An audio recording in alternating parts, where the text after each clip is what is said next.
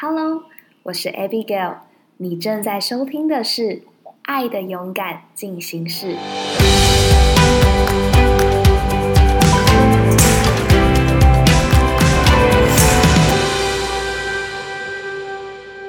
是，自从第一集的 episode 推出以后，我收到了很多人雪片般的回应，很多的鼓励，而我想要透过就是这个机会，再一次的为着。你今天点选进来这个 podcast，你的收听，我想为着这件事情再一次的跟你说谢谢，谢谢你们让我的本来只是停留在我头脑里面的那些想法，有了一个可以实践出来的机会。然后也很谢谢你们愿意传讯息让我知道说，Yeah，you did a good job。嗯，第一集我们聊到勇敢，还有为什么想要开始这个 podcast。那第二集。我想要跟大家分享的是关于喜欢自己。可在我们进入这个主题之前，我想要先嗯，先跟先跟大家说，其实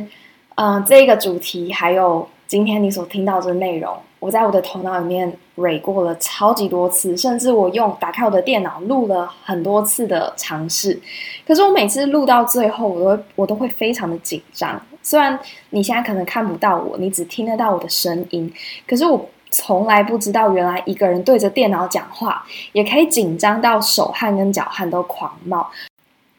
好，回到我们今天的喜欢自己，呃，我想要用聊天的方式，让大家可以感觉，呃，你跟这个 podcast 是更加的贴近跟连接的。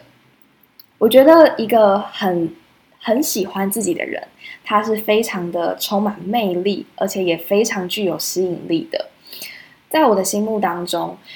嗯，其实我真的对这个主题一直非常的感兴趣，因为我好期待自己成为一个就是能够真实，然后完全的拥抱跟接纳自己在每个状态下的自己。不知道大家有没有喜欢过一个人的经验？可能呢，已经是在国中或者是高中的时候，可能是一个青春的恋爱故事。那当你在喜欢一个人的时候，通常你会不自觉的想要对这个人好，然后你看到他，你就是会觉得很开心，或者甚至是呢，今天你就只是去店里，你想要买一个东西的时候，这个人的脸就会浮现在你的头脑里面，然后你想要为他准备一份。这是女生的小剧场，我不知道对男生来说是不是也是这样。可是通常我们在喜欢一个人的时候啊，我们不会是一开始就就整个人就这样子掉进去里面。通常是先经过了一些的观察跟了解，因为你认识这个人，你知道他的个性，你知道他的兴趣喜好，甚至是他处理事情的很多的能力，然后你才会渐渐的开始喜欢这个人。所以回到今天，我想跟大家分享的，喜欢自己。我们不可能在一个完全不认识自己的状态下面，就在说好，我们今天要来练习喜欢自己。因为如果连我们自己是谁，我们根本都不认识的话，那又怎么可能去喜欢上他呢？我相信喜欢。自己这个主题，它会是我们每一个人一辈子的功课，因为我们总是不断的在改变。今天的你跟昨天的你，其实又已经不一样了，甚至是你今天的想法跟昨天的想法，其实很多时候它是会随着时间而去改变的。但是，嗯，我相信，当我们对自己开始真实的时候，我们也才有机会可以开始去认识最真实那个样貌的自己。什么叫做对自己真实呢？我相信在我们的生活当中，我们都一定会遇到一些的挑战。而当挑战来临的时候，我们可能呃在那个当下会体验到很无力、很软弱，甚至是你遭遇到一些事情的时候，你会产生很愤怒等等的情绪。那呃，以我自己的例子来说呢，我不喜欢自己在。呃，面对压力底下可能施不上力的那个时候的自己，我喜欢自己不断在往前冲刺，然后不断在进步的时候。所以，当我感受到我现在好像有点停滞在原地的时候，其实我会感到紧张，甚至是我会有一种想要催着自己快一点的那一种感觉。哦，在今年年初的时候，很真实就遇到，嗯，在那时候工作上遇到了一些的挑战，然后我觉得有一些跨不跨不过去的门槛。每天去啊上班的时候，我知道我是一个祝福，我知道我是很尊贵、很有价值、很被爱的。可是也很真实的，那时候的感受就是，我觉得我根本就施不上力，或者是在面对我的学生、面对我的每一天的事物的时候，我心里面很真实的有一些觉得很烦的感觉。然后那时候我就会有着定罪自己的声音，觉得说：天哪，你怎么会这样子想？你不可以这样子想，你要，你应该要振作起来，你你不应该再继续感受到这些的软弱了。那个时候，我会希望自己快一点好起来，因为我没有办法接受在那个软弱状态下的自己。我觉得那个时候自己好像比较没有那么可爱。可是很有趣，我大概呃，我在一月的那那一整个月份当中，每次我到 Family Time 的时候，呃，当我要分享我这个礼拜，